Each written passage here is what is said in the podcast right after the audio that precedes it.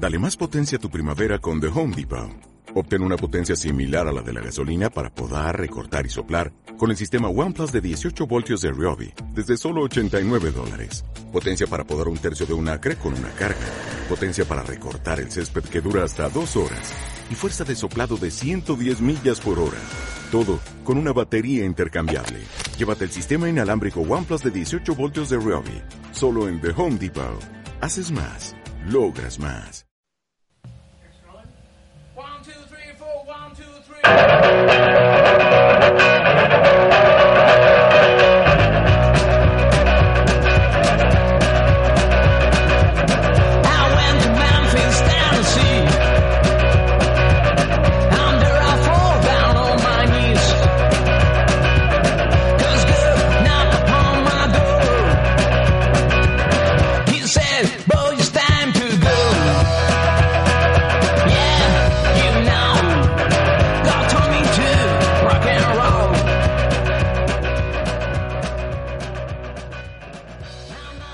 Hola, muy buenas. Bienvenidos a la decimonovena entrega de Que entren los elefantes. Estamos ya en semana de Super Bowl. Andrea Zanoni, ¿qué tal? ¿Cómo estás, amigo? Muy bien, Mac. Eh, ¿Qué tal? ¿Qué tal, elefantinos? ¿Qué tal, elefantinas? Vamos a hablar de Super Bowl, de la quedada, de muchas cosas más. Vamos. Yeah, you know,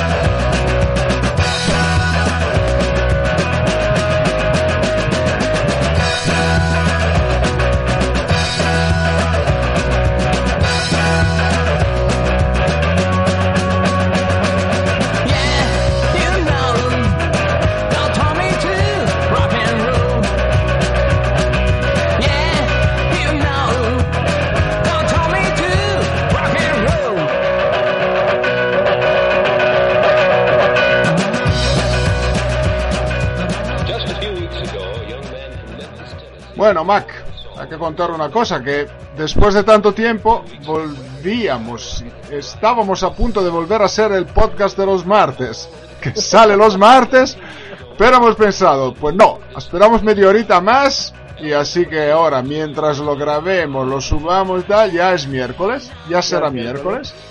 miércoles. Pero bueno, nos hemos acercado, ¿eh? De poco a poco, lo- algún día lo conseguiremos Algún día lo y volveremos a hacer el podcast de los martes que sale los martes. Bueno, bueno. Este último sale el miércoles. Tenemos ya la Super Bowl ahí a la vista.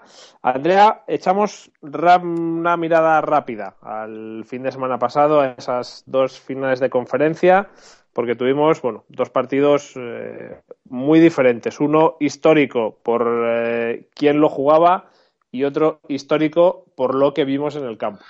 Pues sí, efectivamente, eh, las cosas quizá fueron un poco al revés, ¿no? No por lo que se podía esperar quien sigue esto muy a menudo, pero, o asiduamente, pero sí que el nombre, el blasón, eh, todo lo que, rodeaba ese partido entre Brady y Manning, al final, realmente, digamos que para recuerdo, yo creo que se quedaron esto, los datos, los números y el, el desafío Brady Manning, ¿no? Realmente el partido fue un partido bastante frío que, que, que tuvo un claro dominador desde el principio, aunque luego, eh, bueno, hubo un momento de emoción o, o- o, bueno, o de esperanza, de emoción hacia el final que, que al final no Sí. no, no, no, no, no llegó, No se llegó a materializarse, efectivamente.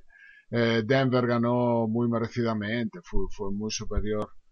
Fue muy superior en todo momento. Creo que independientemente del marcador, nunca, nunca se, se- Ah, no, nunca se vio ya, peligrar su, efectivamente, su- su nunca- victoria. ya, la- la- Pero el partido bajo control sí, siempre. sí, la sensación siempre efectivamente fue esa, ¿no? Que realmente poca cosa, sino eso, un, mira- un milagro, un coletazo de, de, de, de, de- Ujú.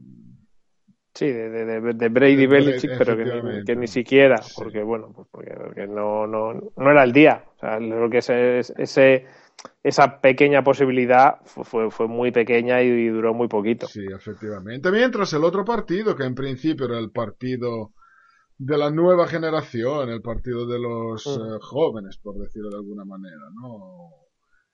Sí.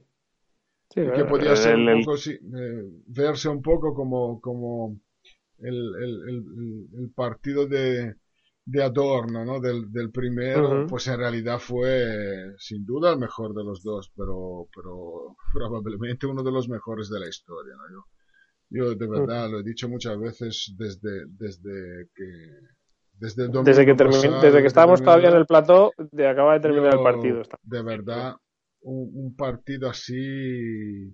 Ah, recuerdo poco, ¿no? Insisto, recuerdo partidos de momentos de gran emoción, de momentos de. de- de- recuerdo muchas. Y además, porque algunos son muy recientes, ¿no? Grandes remontadas, que lógicamente. eh, son emocionantes, ¿no? Y, y además ahí la emoción va creciendo. Quizás esta es la gran diferencia, ¿no? Que Ujú. tú ves un gran partido como alguno de lo que hemos visto en los últimos años, ¿no? Con estas remontadas imposibles. Y lógicamente, pues empiezas, eh, bueno, viendo la primera anotación, en la segunda empiezas a plantearte, Buah, ¿y si pasara un milagro? La tercera empiezas a, a reírte, A- decir, a fíjate lo que está pasando. Y luego hay esta, este crescendo de emoción que, que te lleva al- Ujú. a, a la, a la culminación ya final cuando, cuando, cuando se cumple, ¿no? Cuando se completa la remontada.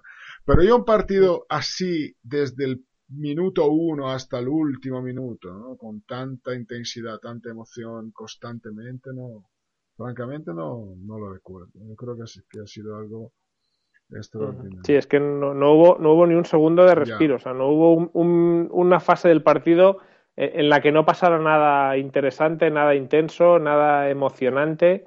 Siempre, siempre había, había algo que, que nos mantenía en, en- en tensión y sin poder quitar la vista de, de la tele ni un, ni un minuto. Sí, sí, efectivamente. Yo creo que allí se han visto eh, dos equipos eh, completos y, y muy duros, ¿no? Que luego uno a lo mejor mira números y dice ya, pero fíjate que luego eh, tampoco a lo mejor, yo que sé, en ataque han hecho mucho, o, aparte sí. puntuales espectaculares. Pero claro, eso también es fruto y consecuencia de, de- de lo que había en el campo. O sea, ha sido una verdadera Claro, batalla. Ha sido una verdadera batalla en las trincheras, pero que por eso no ha dejado de, de, de tener momentos absolutamente espectaculares, con jugadas individuales espectaculares, con cosas eh, realmente, realmente incluso bonitas. Sí, sí, sí. Creo que Bueno, pues eh, de esa batalla salió Seattle, que será, lógicamente, el que se enfrente a Denver en esta cuadragésima octava edición de la Super Bowl. Andrea, por segunda vez en 20 años van a jugarse el título los dos equipos que terminaron como número uno de cada conferencia en la temporada regular. Sí, efectivamente. Y te digo una cosa, Maggie, yo cuanto más se acerca el partido, más me doy cuenta, o por lo menos me doy cuenta, según mis, mi modesta opinión y mis gustos. Eh, estamos a punto de ver una, su- una Super Bowl. No sé si una vez terminada será una Super Bowl histórica, me refiero que lógicamente luego el partido puede ser, puede salir de cualquier manera. Pero si nos fijamos en quién se va a enfrentar, cómo han llegado y por qué están ahí, eh, mira que en los últimos años pocas veces ha ocurrido esto, ¿no? Porque tú lo acabas de decir. Solamente la segunda vez en los últimos 20 años que ocurre que el número uno de la FC se enfrenta al número uno de la, de la NFC. Ya esto es algo que, que, bueno, hay que tener en cuenta, ¿no? Son dos equipos que vienen eh, de una temporada regular, valga la, redu- la redundancia, muy regular. O sea, es decir, que no han entrado de rebote o han entrado dominando su propia conferencia. Eh, bueno, hay una cosa curiosa, que la última vez que ocurrió fue en la Super Bowl. Eh, Sí, la Super Bowl de la, de la temporada 2009, la que se jugó en, en 2010 en Miami. efectivamente. Entre Saints y Colts, otra vez ahí Ujú. estaba Peyton Manning. Estaba Peyton En Manning. esa ocasión perdió. Eh, pero te decía, es un partido que, que, que enfrenta a dos equipos eh, que realmente, ahora lo vamos a ver un poco eh, punto por punto. Los equipos que además del balance victoria-derrota han llegado con unos números absolutamente extraordinarios, cada uno en, en la Claro. faceta que mejor se le da, que es el ataque de Denver y, y- y la defensa de, de Seattle. ¿no? Dos equipos que además llegan sin tener prácticamente ninguna referencia real, porque desde el año 2001 se han enfrentado cinco veces nada más. La última fue en el 2010, que vamos, ni los, ni los Seahawks ni los Broncos eh, tenían nada que ver. nada que ver con lo que Lo son único ahora. que tenían era los uniformes y, y- y los, y los Bueno, Seahawks ni siquiera los hijos ni siquiera. Por eso te digo, o sea, los colores, vamos. Pero Claro. luego ni sistema, ni jugadores, ni, ni quarterbacks, nada que ver. Por lo tanto, ninguna referencia se han enfrentado en pretemporada en partidos que, como sabemos, no cuentan para nada porque no, no juegan los titulares. eso no cuenta. Por lo tanto, eh, un partido que también para ellos sí, bueno, lo preparas, lo preparas con los vídeos, pero, pero bueno. Sí, pero no es- tienes es una es referencia real. absoluta, es una, es una, es una, bueno, es una primer, un primer contacto prácticamente, ¿no? Eh, Con, con- con el equipo contrario. Sí, se puede decir que es un partido inédito en ese sentido. Efectivamente.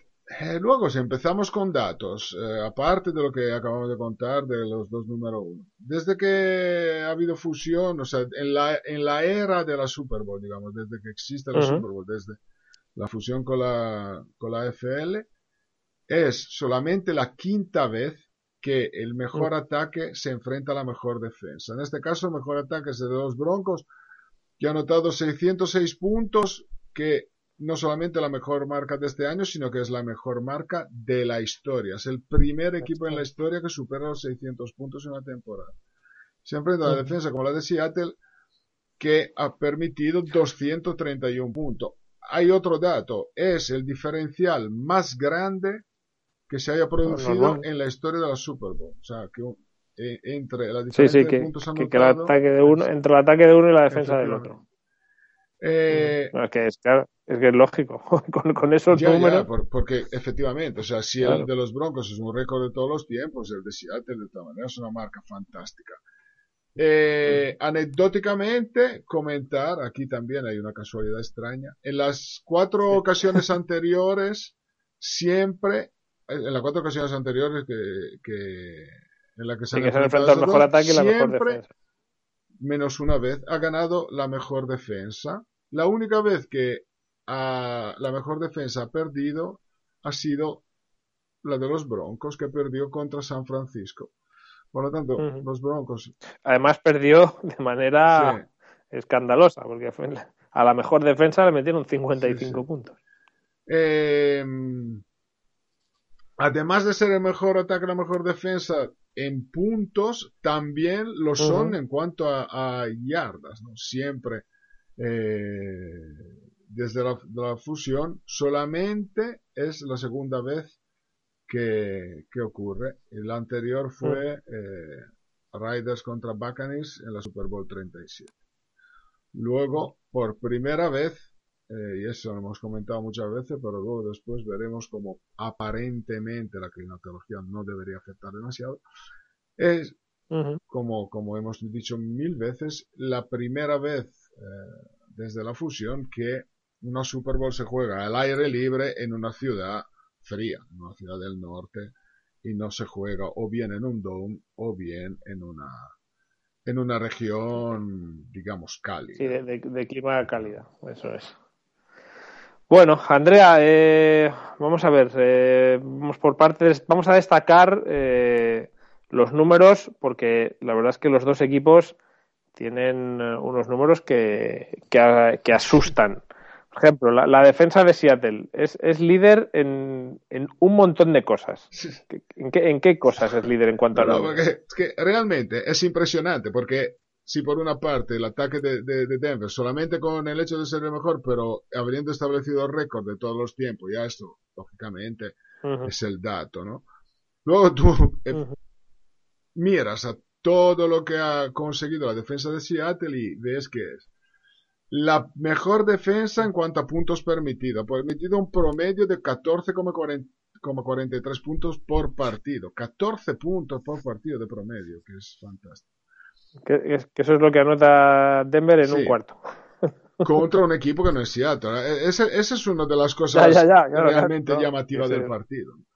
Luego, es el mejor equipo, ha sido la mejor defensa en cuanto a yardas permitidas. Perdido solamente 273,6 yardas por partido.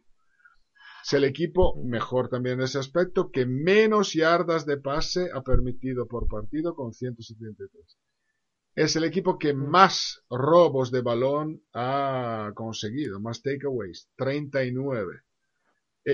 39, 39 en 16 partidos. Eso Sí, es una bueno, Lo burrada. más impresionante son 28 intercepciones en 16 partidos. Es que 28 intercepciones en, 26 part- en 16 partidos, también eh, mejor marca de la NFL. El equipo es el equipo que tiene el mejor diferencial entre balones robados y balones perdidos. Tiene 20 positivos. Sherman, ya pasamos a, eh, digamos, Sí, al apartado individual. Sherman es el líder de- eh, en intercepciones de la liga con 8. Eh, Earl Thomas es el único safety de los últimos 10 años que eh, en una temporada registra por lo menos 100 placajes, 5 intercepciones y 2 fumbles forzados. Y luego tiene tres jugadores de la secundaria en la Pro Bowl, Sherman, Thomas y Chancellor. O sea, esta, señoras y señores, es la defensa de, de Seattle. Eh, Cualquiera. de Seattle. Y, y- ante esa defensa vamos a tener al, eh, al mejor ataque de, de la, de- bueno, iba a decir de la temporada, pero En también este al caso, mejor ataque de la historia, por lo menos en cuanto a números, claro. Efectivamente, se enfrentan a unos Broncos que, además de llegar a la séptima Super Bowl, eh, solamente segundos en cuanto a participación, obviamente no, no hablamos de victoria, pero siete Super Bowl jugadas con esta. eh, los que más han jugado son Pittsburgh y Dallas superan con ocho, Pittsburgh y Dallas con 8. Son el primer, como decíamos antes, son el primer equipo en la historia que llega a anotar 600 puntos en una temporada. Eh, este dato es importante. Son el primer equipo en la historia que, tiene 5 jugadores que por lo menos han anotado 10 touchdowns. Por, por lo tanto, 10 touchdowns o más en el mismo equipo en una temporada. Promedio. A mí, a mí esa cifra es, la, es quizá la que, la que más me llama la atención. O sea, lo de los puntos es impresionante, pero el, el repartir, el tener la posibilidad de repartir tanto el juego de ataque y tener tantas amenazas eh, y, y que todos cumplan, a mí eso me parece bueno, muy, muy, muy, muy Sí, llamativo y muy importante. Ese es un punto que miraremos después. Es otra cosa que hace muy, muy interesante y atractivo el partido porque realmente no tienes a nadie en que centrarte específicamente para intentar anularle y por otra parte un ataque tan versátil, bueno, más que versátil, tan completo, especialmente en el cuerpo de receptores, se encuentra una secundaria extraordinaria. Por lo tanto, ahí tampoco, eh, ¿sabes? Se puede pensar, bueno, una debilidad, vamos a ver, la aprovechamos. Pero bueno, de esto hablaremos en su momento. No, siguiendo hablando de números, para seguir hablando de números extraordinarios de este ataque, volvemos a lo de, de antes, pero ya hablando en promedio, promedian 457,3 yardas por partido, de las cuales 340,3 siempre de promedio por- partido de pase. Lo, Claro, estamos hablando que o sea, mm, Denver tiene una media de 457 yardas en ataque y Seattle permite Efectivamente. 273. y de pase, Y en cuanto al juego de pase, 340 la media de Denver y Seattle Exacto, permite la mitad, efectivamente, 172. Prácticamente la mitad exacta, vamos, por, por dos yardas. O sea, Sí, sí, sí. eso es lo extraordinario. Que dice, bueno, ¿y ahora qué pasará? Porque claro, realmente Efectivamente, porque es, un es- es tan brutal el entre dos contraste. monstruos. Me refiero, no, Mm. ni los equipos ni los cuerdas, los, la- ese ataque contra esa defensa. Luego ya viene también sí, sí, la- el, el otro duelo que también es muy interesante, ¿no? el ataque de, de Seattle contra la defensa de Denver, pero con otro, lógicamente con otro matices, ¿no? De- de- de- Sí. con otros aspectos. Claro. Pero esto es realmente un choque de titanes extraordinario, o sea, esto es, es, es- es fantástico. Realmente Por eso decía que, que vamos a una, una, una Super Bowl. Una Super Bowl apasionante. Extraordinaria, en mi opinión, ¿no? Por, por, por, Sí. por contenidos Ujú. tácticos eh, y, y, bueno, y, lógicamente luego técnicos, ¿no? Pero bueno, verdaderamente fantástica. Y a pesar de eso, Andrea, eh, algo que yo creo que no ha debido pasar nunca antes en la historia de la Super Bowl, el precio de las entradas está bajando. Pero claro, hay Bueno, factores. sí, que efectivamente. eh, yo te diré que, vamos a ver, una cosa, a ver si me explico bien porque puede parecer muy contradictorio lo que voy a decir. Yo en ningún momento dudo que se llene el estadio, pero lo que encuentro bastante normal, o sea, normal, que no me sorprende es que el precio, de ojo, cuando estamos hablando de el precio que baja, no, aparte que las cifras siempre siguen siendo, no, no están a 20 dólares. no, pero me refiero, eh, hablamos lógicamente del precio ya en el mercado, llamámoslo, suena feo, pero en el mercado negro. O sea, hay un precio oficial, que es el precio Claro. oficial, pero las entradas ya están vendidas. Ahora, ¿quién la tiene? Y, más o menos hace, digamos, comercio. Tanto los brokers eh, dicen que el promedio del precio está bastante eh, bajando y además de una manera bastante vertical eh, y rápida. Los últimos días ha bajado muchísimo. Pero claro, ¿por qué? Eh, porque estamos siempre ahí. eh, no se prevé un gran, gran frío, pero de todas maneras es normal que, eh, dependiendo de quién, uno dice, bueno, yo antes de gastar, y, y no estoy hablando de los precios más eh, exagerados y, e, e increíble, pero vamos, digamos que no lo sé, una entrada no extraordinaria que te puede costar de todas maneras 2.500, 2.700 dólares.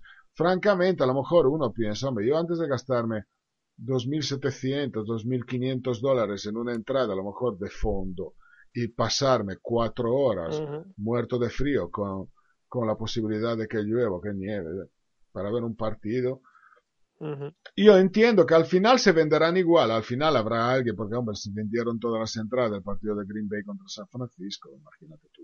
Pero bueno, se jugaba en Green Sí, Bay y sí. era gente que iba a apoyar su equipo, porque esta es otra también. Eh, Claro, aquí hay mucha gente que no es ni de uno ni de sí, otro. y además, hombre, si hubiese, no lo sé, imagínate una final eh, Baltimore-Washington en. Nueva York, al fin y al cabo la gente más o menos va en coche. Sí, claro, está, está Ahí claro, Seattle y Denver.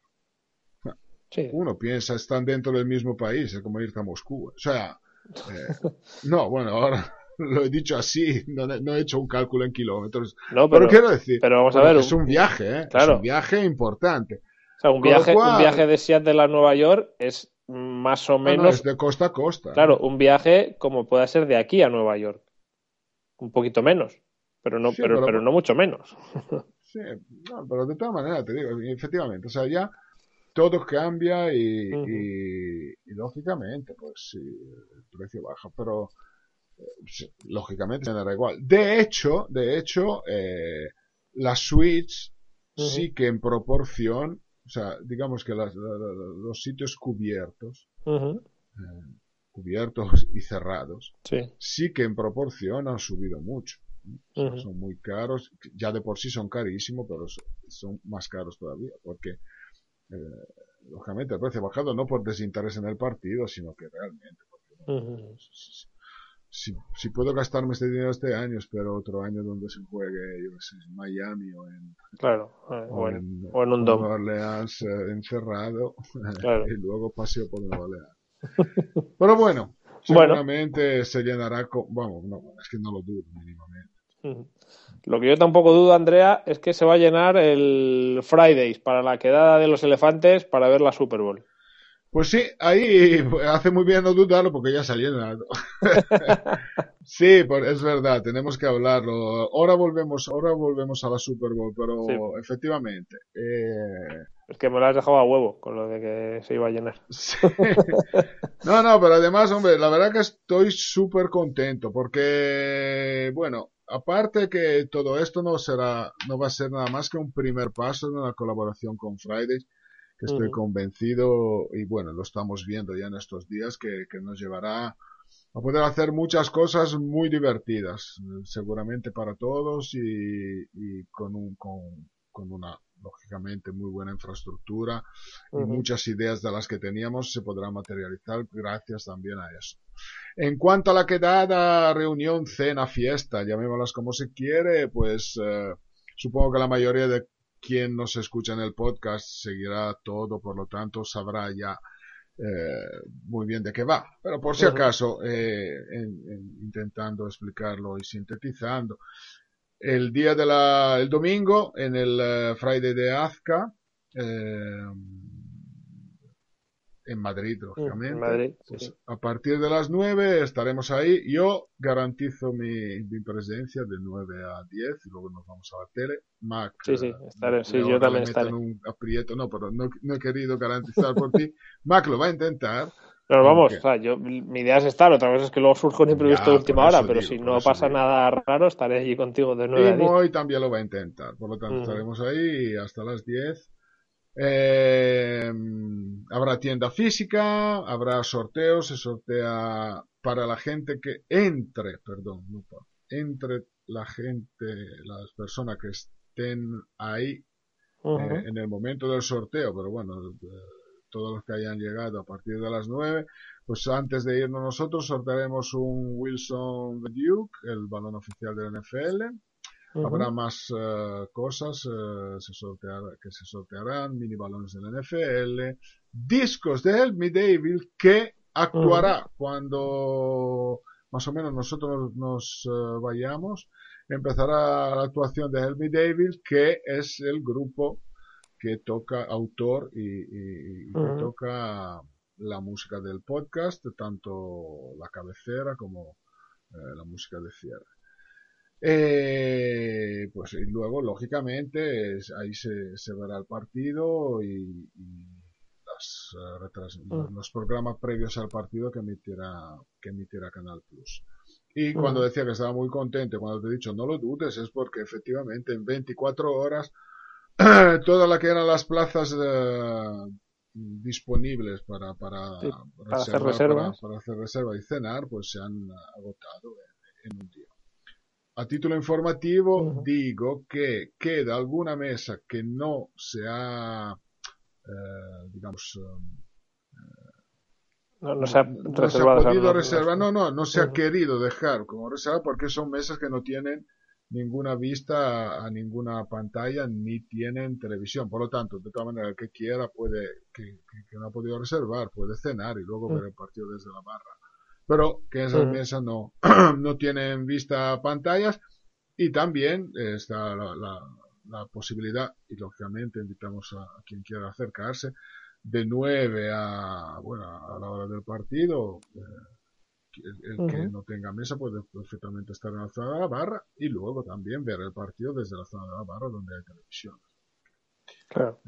Todo esto está abierto, lo digo porque mucha gente pregunta, no, no me ha dado tiempo a reservar, puedo ir, por supuesto.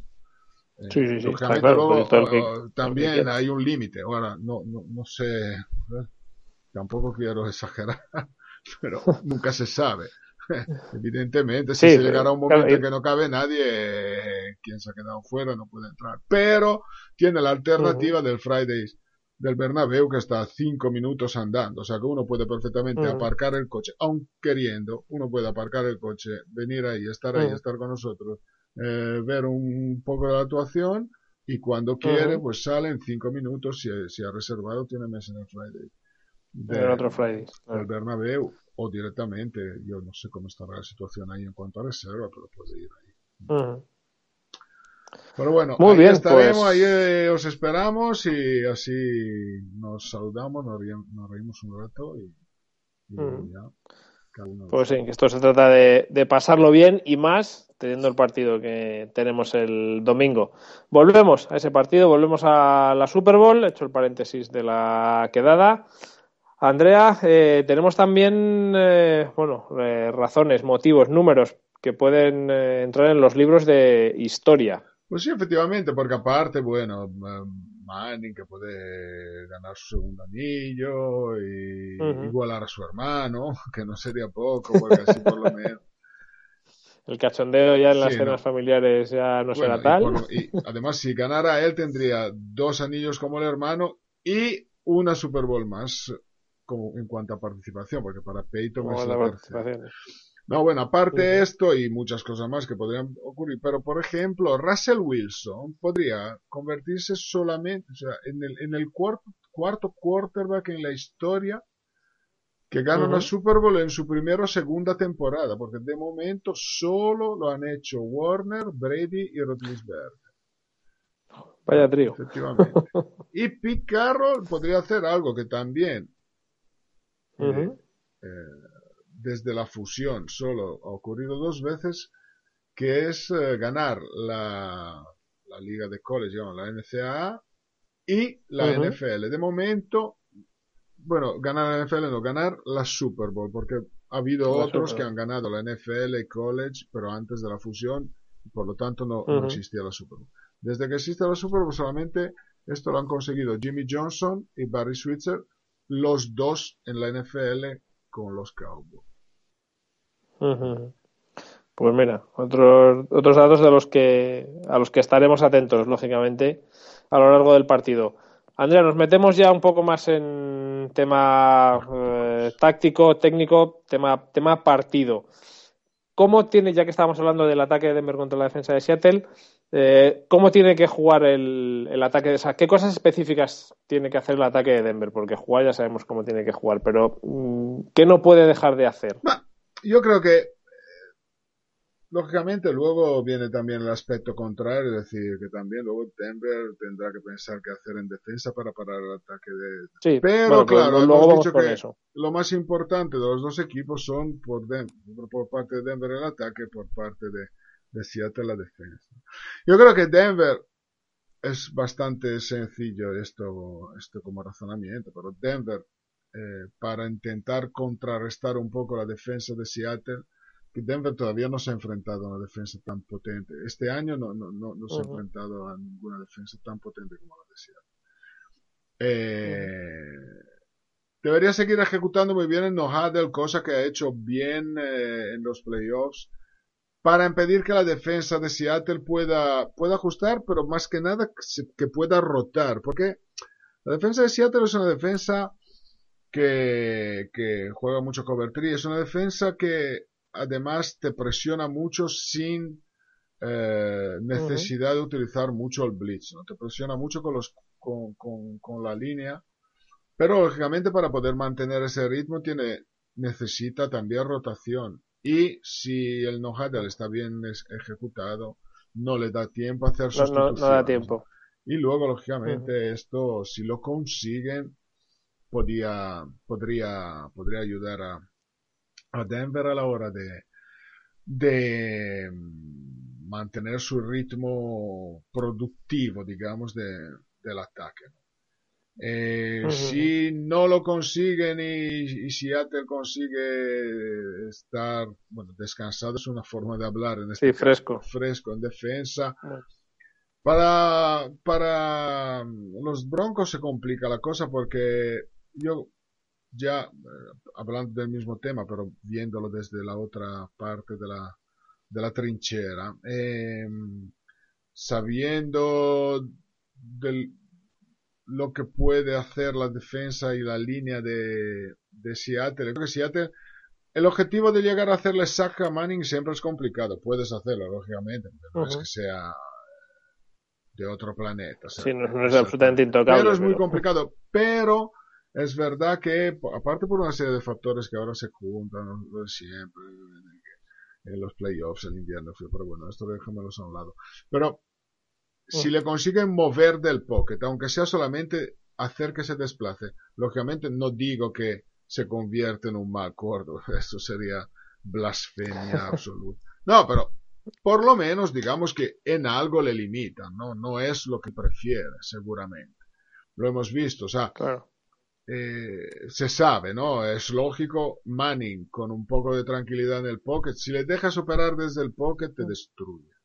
Además, Manning este te partido destroza. ha tenido tiempo para prepararlo, ha tenido dos, bueno, como todos, ¿no? Porque hay una- por la pausa, pero me refiero, dos semanas para él para preparar un partido es como, se sabe hasta Sí, disecciona perfectamente al rival, lo conoce de, cómo suelen de vestirse la mañana del partido, cada uno y que desayuna Sí, cada sí. uno. ¿no? Eso, eh, lógicamente lo tendrá súper estudiado. Pero insisto, por una parte Seattle tiene que conseguir esto y, Denver para mí es muy importante que, que, pueda hacer esto en ataque. Bueno, damos la vuelta a los papeles. Eh, decías antes, también lógicamente hay que prestar atención a la defensa de Denver contra el ataque de, de Seattle. La defensa de Denver en los playoffs ha funcionado mm, algo mejor de lo que lo hizo en la temporada regular, pero claro, se va a encontrar ahora con un quarterback que no se ha encontrado en playoffs, porque Wilson no tiene nada que ver con Rivers o Brady. Yo creo que, claro, aquí este partido es un mundo aparte en todos los sentidos. ¿no? También en, en- en ese aspecto, yo creo que esa defensa con un ataque de esas características no se ha enfrentado, contra un ataque de esas características, este año se ha enfrentado, no se ha enfrentado prácticamente. Entonces, sí que, atención, chapó, o sea, Rivers y Brady, o, mejor dicho, Brady y Rivers, dos quarterbacks fantásticos, pero con esas características eh, y teniendo Rivers en el segundo, porque en el partido de playoff, el tercero, mejor dicho, eh, el backfield tocado, pues ha sido más fácil de controlar y han contenido bien a estos dos. Ahora, yo creo que, que ese tipo de ataque es el que precisamente le puede incomodar bastante a la defensa de Denver por mucho que haya mejorado. Eh, Russell Wilson eh, es, eh, es un quarterback que lo hemos visto contra, contra San Francisco, ¿no? Puede estar contra la defensa de San Francisco, que seguramente es, eh, es, es otra de las, de las mejores, ¿no? Junto con, con la de Seattle. Sí que durante un tiempo le han, le han agobiado, le han presionado, pero luego eh, llega siempre el momento en que gracias a su movilidad te hace una jugada como la que ha hecho con Balvin, de que, que aguanta, aguanta en el backfield, se escapa por aquí, se escapa por ahí, hasta que al final te lanza una bomba y, y- y Ujú. gana 51 yardas. Una jugada sido, además, una jugada bastante importante dentro del partido. Oh. Eh, mm, No, fue tremenda esa jugada. Todo, todo, todo, lo, todo lo que corre, todo lo que se mueve sin que nadie le cace y cómo consigue luego soltar el balón y, y colocar a su equipo ya mirando a la, a la Entonces ahí, hombre, es importante que, que le puedan contener, que le mantengan dentro del pocket, que no le dejen operar fuera. Eh, lógicamente, la clave principal, ah, pero prácticamente siempre, eh, en este caso más porque a ellos le, le- le conviene eh, no permitir que, que le hagan eh, un ataque machacón los, los que les pueda consumir el tiempo. Lógicamente, ahí sí que se pueden, se pueden, se deberían centrar en primer lugar en parar la carrera con Marshall Lynch, ¿no? porque también en este caso es otro que también lo hemos visto contra San Francisco, ¿no?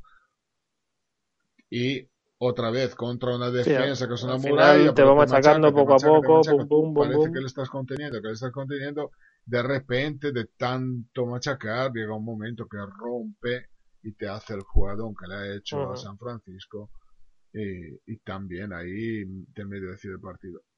A todo esto hay otro tema que, que, que, que, se, que podría ser suficiente para un único podcast, que es la vuelta de, de, de Harvey, de Percy Harvey. De Percy Harvin, que, que es otro jugador que por sí solo te desequilibra un Efectivamente, partido. yo, hombre,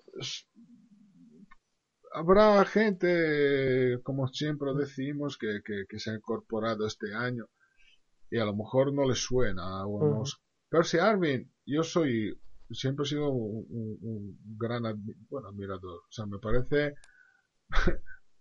no, no, Un grandísimo los- de los jugador. contemporáneos, digamos, de lo que están jugando en este momento. Puede que sea el, el más en, en- en forma es probablemente uno de los jugadores desequilibrantes que hay, porque aparte de ser extraordinariamente atlético, es extraordinariamente ágil y capaz, pero es absolutamente versátil, o sea, es un jugador que te, te hace muchísimo daño como receptor, eh, en el, eh, como amenaza profunda, muchísimo daño como receptor en, ru- en- en rutas cortas, luego avanzando gracias a su agilidad, o sea, con yardas después de la recepción. Eh, le pueden utilizar y le utilizan mucho, además, eh, los equipos, o sea, cuando, cuando está bien. eh, no, Seattle la ha utilizado muy poco porque ha jugado muy poco con Seattle, pero es un receptor que luego es productivo también en jugadas de end around, de reverse. Puede jugar en el backfield, jugar directamente de tailback. Es un jugador que, que, que puede aportar de todo. Ah, ojo, y es un retornador. Un fantástico. retornador fantástico. Por lo tanto, puede ser desequilibrante. Y por lo tanto, además, Denver se va a encontrar con un problema más en defensa que eh, prácticamente puede que se vaya a enfrentar a un equipo que no ha visto nunca. Porque el potencial que puedan tener los Seahawks con Harvin al 100% no lo saben ni los Seahawks en primer lugar. Pero quiero decir, lo poco que se ha visto contra, contra los Saints antes de que se lesionara, se ha visto que uno, le quieren utilizar mucho, quieren que esté muy involucrado en el juego y efectivamente es muy complicado de controlar por una defensa y cambia mucho la fisionomía del ataque de Seattle. ¿no? Por lo tanto, ahí te encuentras ahora con un Marshall Lynch, que todos sabemos lo que puede hacer el juego de carrera de Seattle. Un quarterback Mm. móvil como, como Wilson, con el añadido ahora de uno como, como Arvin, que lógicamente hace buenos o mejor, porque Baldwin, o sea, la semana pasada ha hecho un partido fantástico, Ujú. hace mejores los, los, los receptores que ya están.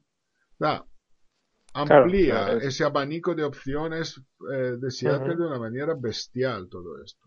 Claro, porque él, él quieras que no, o sea, por muy poco que haya jugado y que no se sepa muy bien cómo va a estar, es alguien que requiere atención sí o sí. No, pero hay, no, efectivamente, no, pero lo que yo eh, también quería decir era lo siguiente, o sea, Seattle, una cosa es Harvin que venía de, de, de la lesión a la cadera, por lo Sí, tanto sí. había tenido menos tiempo, pero luego con ellos sí que ha practicado y se sabe lo que puede o puede hacer o no. Y ellos saben qué tipo de jugada pueden utilizar que a lo mejor todavía no han visto sus rivales, ¿no? Y han estado entrenando estas dos semanas. Y él estaba ahí. Ellos saben lo que van a hacer. Denver no. Aquí no estamos hablando de un backfield donde el running back titular se lesiona, juega el número 2 y uno dice, bueno, ahora que vuelve el número 1, se supone que como calidad individual es superior al número 2 que estaba jugando Y ejecutará las mismas jugadas mejor. Sí, pero con Aquí estamos hablando de un, un jugador que puede cambiarle también el aspecto al ataque de, de Seattle, aunque yo francamente no abusaría tanto, ¿no? Es decir, yo lo utilizaría, tiene manera de utilizarlo mucho, eh, sin por eso cambiar la filosofía del juego. ¿eh? Yo no cambiaría mucho la filosofía de Seattle. Sí, si fuera tiene que seguir Carroll, basándose que con creo que no- que no lo hará exactamente. Además porque es lo que es lo que le encaja mucho en este partido, ¿no? O sea, este es el estilo ideal para, para intentar contrarrestar el ataque de, de, de Denver, intentar ralentizarles y, y darle pocas posesiones. Pues es la regla, la antigua, la anti, antigua regla, ¿no? Me sonaba, me sonaba mal, fatal, no sé por qué. Eh, de, de, de, de- contra estos quarters, este tipo de juego, intentar mantenerles fuera del campo lo más posible. Pero con ese añadido que lógicamente les puede complicar mucho. Y siempre hay que tener en cuenta también las bajas en la secundaria de, de, Denver que son fundamentales. Bueno, pues eh, otro aspecto, lógicamente, al que habrá que prestar mucha atención, ese, esa vuelta, o sí, vuelta, al fin y al cabo, de, de Percy Harvin. Andrea, otro aspecto de, de la defensa de Denver es que, eh, claro, volvemos a lo de antes. Ha hecho seis sacks en dos partidos de playoff, pero es que es lo mismo que he dicho antes, contra jugadores que no tienen nada que ver con Russell Wilson. Sí, Eso, efe- mm, ¿cómo, ¿cómo se puede enfocar eso?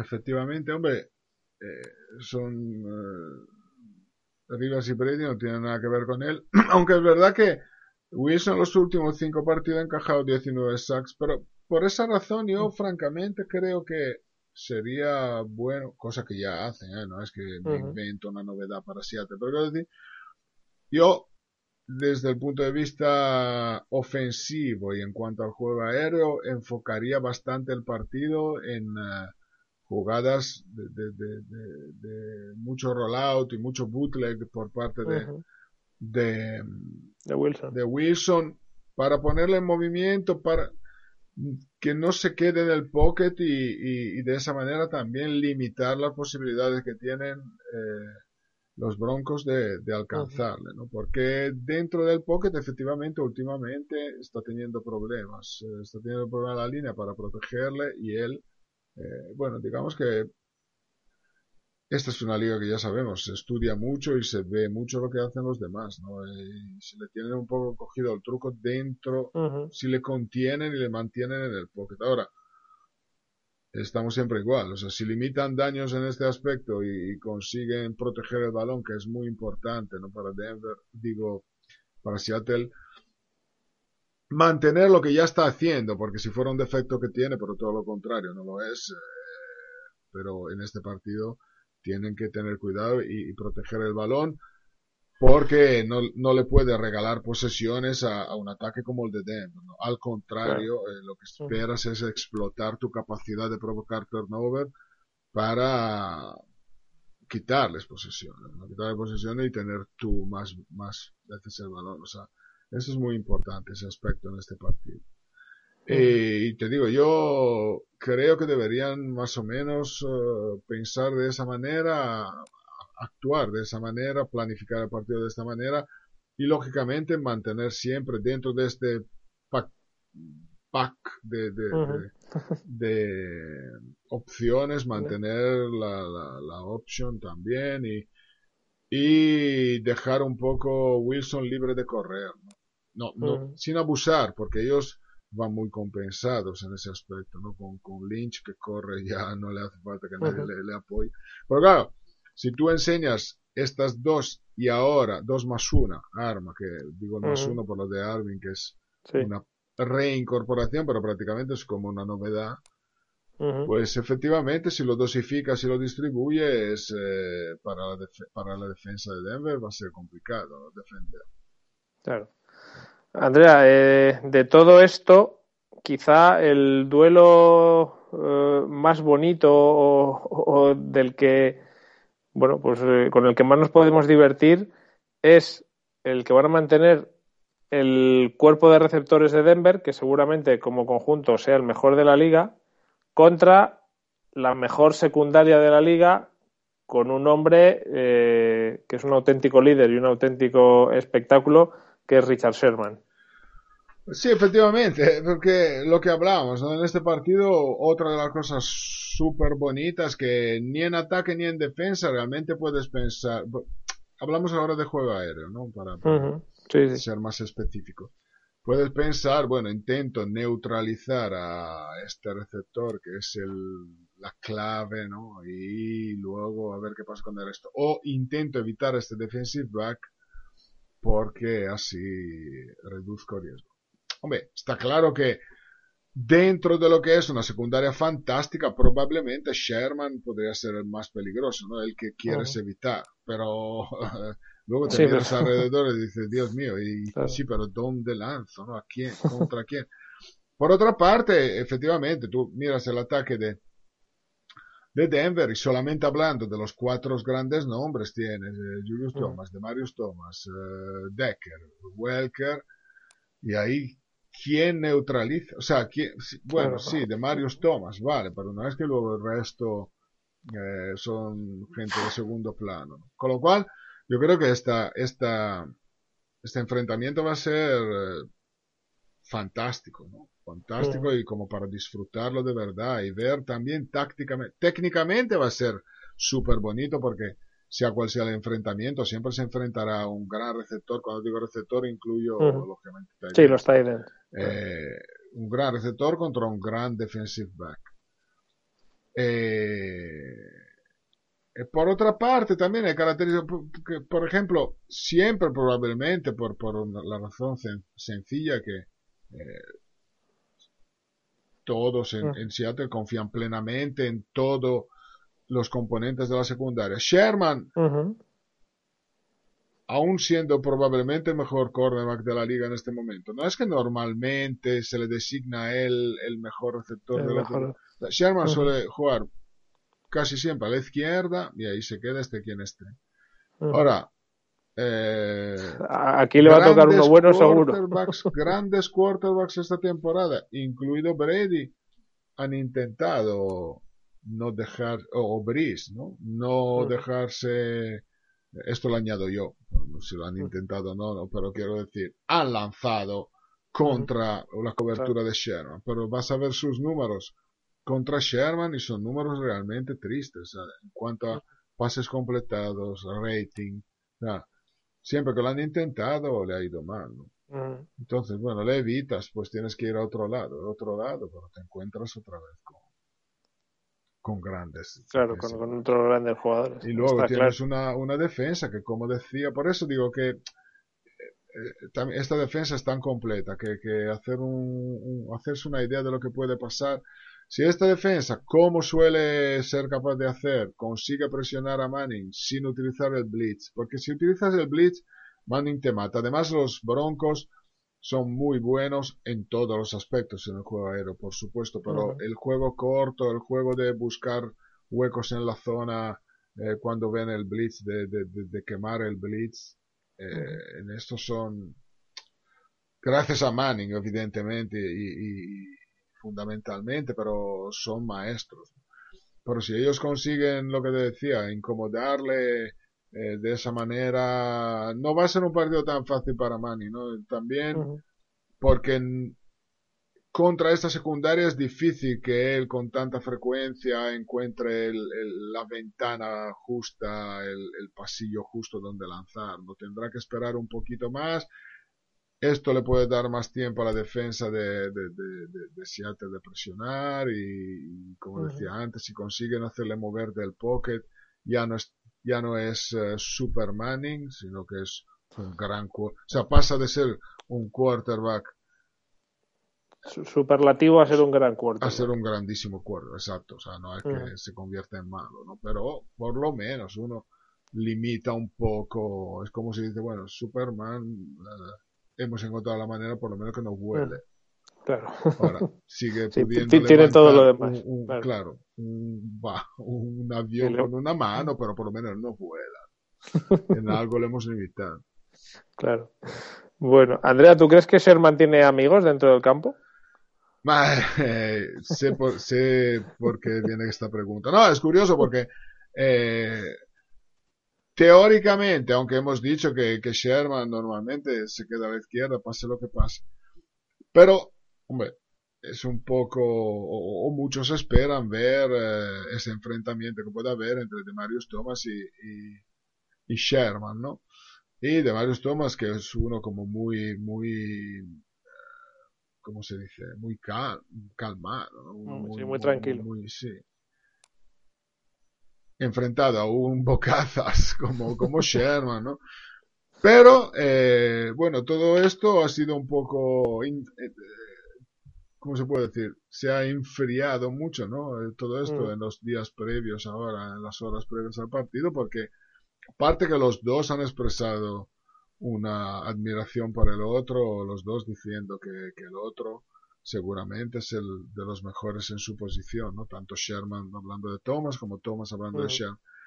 Pero es que luego los dos han contado que son, que son muy amigos, que, que se han conocido últimamente en pretemporada y luego han, han salido juntos por ahí. tal. O sea, que aparte de apreciarse como jugadores también, hombre, puede que luego dentro del campo, no lo sé, alguna palabra la haya, pero claro, es, un, es, es muy distinto, ¿no? Porque claro, la chulería, lógicamente, con un amigo no te sale, ¿no? O, Claro. o sí, puede ser en plan más de broma, ¿no? De, de picarse, pero no le Sí, sí. veo yo. Sí, no, no, la situación que se vivió con Crabtree no se va, no Claro, se va a no vivir con debería, lo Thomas. menos. Oye, luego se No rompe el matrimonio, puede romperse una amistad en un campo de juego en una Super Bowl, ¿no? Pero Sí, pero vamos, no. En este caso creo que, que ya no. El morbillo que alguien le podía buscar, eh, ahí por lo menos ese enfrentamiento va a ser difícil. Claro, veremos si luego nos saltan chispas con Aunque otro, luego pero- Sherman riéndose en la rueda de prensa ha dicho, pero bueno, dentro del campo todo es diferente, pero es- es- no lo sé. Él deja la puerta abierta por si acaso. No, se ha visto demasiada amistad y cariño en las ruedas de prensa como para pensar que pueda Ujú. haber algún roce, roce así. Que Bueno, ya te digo más que, allá. que seguramente con Demarius Thomas no, pero bueno, a ver qué pasa con Julius, con Welker y con Decker. Ya, por eso, sí, sí, claro. claro. Claro, claro. Bueno, bueno, pues Andrea, qué ganas de que llegue ya el partido, porque uf, con todo lo que hemos hablado y con lo que hemos visto de los dos equipos esta temporada, la verdad es que poco más le podíamos pedir a, a la Super Bowl. Sí, ahora, hombre, queda el tema de la climatología que aparentemente también, aunque todavía hay un poco opiniones contradictorias, ¿no? Pero parece ser que no va a influir demasiado, porque las previsiones ahora está haciendo muy mal tiempo, frío, pero al parecer a partir del viernes deberían mejorar, bueno, ya del jueves y el viernes mejorar las condiciones, se debería llegar al partido con temperaturas entre 4 grados, 0 grados y una sensación térmica mínima de 6-7 bajo cero, que no... Bueno, no- sí, no bueno, si no queremos mirar la cosa estadística, brutal. pero yo en estas cosas prefiero no creer demasiado, ¿no? O sea, ese balance de, de Manning que siempre ha perdido cuando la temperatura va por, en playoffs por debajo de 40 Fahrenheit, que, que, bueno, es poco más de, de cero. Yo creo que ahí, y lo han dicho muchos, eh, la amenaza que había de viento era lo que realmente hubiera podido influir. Hombre, si hablamos de una mega tormenta de nieve, tal, pero el viento realmente era lo que podía haber molestado mucho a los Broncos, especialmente para el juego de Manning. Parece ser que también esa amenaza se ha reducido mucho. Se prevén vientos de, de, de, de 15 kilómetros por hora, o sea, nada Sí, terrible. bueno, Precipitaciones también eh, había amenaza y parece ser que ahora la probabilidad tanto de lluvia como de nieve eh, está bajando casi a cero. O sea que realmente no creo que, que ese factor pueda, pueda influir tanto, ¿no? Porque insisto, lo único de lo que se puede hablar, si se mantiene la previsión de este momento, la última, la última que ha salido en cuanto a previsión, el único factor que podría ser un poquito es la temperatura, pero insisto que Hombre, 7 bajo cero no es que es agradable. Sí. "Oh, si todos los días hiciera 7 bajo cero, yo... No, no, pero Sí. para jugar un partido realmente lo que yo creo que, que o sea, te empieza a influir cuando las temperaturas son bastante más rígidas, bastante No, más difíciles además- de soportar, ¿no? Un 7 bajo cero haciendo de, de- deporte, ¿no? Es que sí. Claro, es, que, es que además hace nada en Nueva York han llegado a estar a 20 grados bajo cero. No, por O eso, sea por eso, es que parecía, hay un eso, frente frío, bueno, ahora yo estos días casi me convierto en un meteorólogo, estoy viéndolo todos los días y empiezo a leer y, y- no, bueno, la situación es esta, o sea, parece que la, la- lo que es ese frente que, que, que ahora mismo está, que, Mm. vamos, que si tuviese que jugar el partido ahora podría crear problemas, eh, cuando llega el, el domingo, una vez llegado el domingo debería, debería pasar. O sea, debería Mm. haber pasado sobradamente. Bueno, pues mira, yo creo que eso al final va a ser bueno para el espectáculo, el que, el, el sí. que se No, pueda y, jugar. más justo. ¿no? O sea, quiero decir, a mí francamente, algún día podremos hablar de esa decisión de la NFL, que yo creo que en NFL las cosas nosotros los hemos visto, bueno, son muchos años en contacto con ellos por, cuestiones de trabajo, ves cómo trabajan, cómo se organizan, hablas con ellos cuando vas a la Super Bowl. Ellos no, no es muy difícil que en, en temas de estos se equivoquen cuando luego a final de año abren el cajón y echan cuenta. Económicamente, seguramente ellos habrán hecho muy bien sus cuentas, tendrán sus razones. Ahora, francamente, yo esa idea de, de, de mover una Super Bowl, o sea, en estas condiciones no la, no la, no, no la comparto, francamente. Mm, Sí, estoy. Tanto en el punto de vista contigo. deportivo como en el punto de vista luego organizativo logístico, ¿no? O sea, es decir, yo recuerdo la Super Bowl de Detroit, luego el partido se juega encubierto, pero quiero decir, ya de por sí todo lo que es el evento se, se complica, ¿no? ¿no? No es como Claro. una Super Bowl en Miami, una Super Bowl en San Diego, una Super Bowl en Nueva Orleans. Lógicamente, todo es mucho más fluido, todo es al aire libre, todo es- eh, no se puede de concentrar en los mismos sitios porque al poder hacerlo, o sea, al no tener tanta limitación que te obliga siempre a estar encerrado, pues, pues puedes aprovechar una zona y concentrar las cosas ahí, ¿no? Eh, yo recuerdo en Detroit que hacía un frío horrible, pues lógicamente todo estaba después, era todo mucho más complicado, ¿no? Sí, sí, sí. Y, y- y luego, bueno, partidos estaba, estaba en el Dome y vale. En este caso también corre ese riesgo que sí, vale, las imágenes, la historia, los libros, ah, el ice ball, el frío y eso. Mm. Pero que tampoco, yo creo que, que, que, que luego eso, o sea, tú imagínate un partido como este, que Manning, y luego te, te- un partido con viento, nieve, hielo y todo, dices, sí, Ujú. Sí, al final no sé, o sea, claro, t- no sé, influye. tiene su encanto, pero, pero en cuanto a espectáculo, pues se pierde. Sí, no, y seguramente, efectivamente, o sea, la parte épica está ahí, pero luego el espectáculo se resiente. Pues sí. Bueno, Andrea, pues eh, vamos a recordar que eh, el kickoff es a las doce y media, el- la noche, el domingo al lunes, que estaremos nosotros en directo en plató desde las 12, porque todo lo que hay antes, la salida de los equipos, eh, la interpretación del himno y de América the Beautiful, que son las, eh, las actuaciones que hay antes del partido, son dignos de, de ver también y que a lo largo de la semana pues estamos emitiendo en los canales, tan- bueno, tanto en Canal Plus 1 como en los canales de deportes, dos programas de, bueno, que sirven un poco de, de previa de la Super Bowl. Uno que se llama Camino a la Super Bowl, bueno, que repasa toda la temporada, y otro que es Así será la Super Bowl, que analiza un poco, no en profundidad, pero bueno, se centra así en los dos equipos finalistas, en Denver Broncos y en Seattle Seahawks, y es lo que nos podemos encontrar, bueno, que es un poco lo que hemos hablado en, en el podcast, pero eh, ilustrado lógicamente con, con imágenes.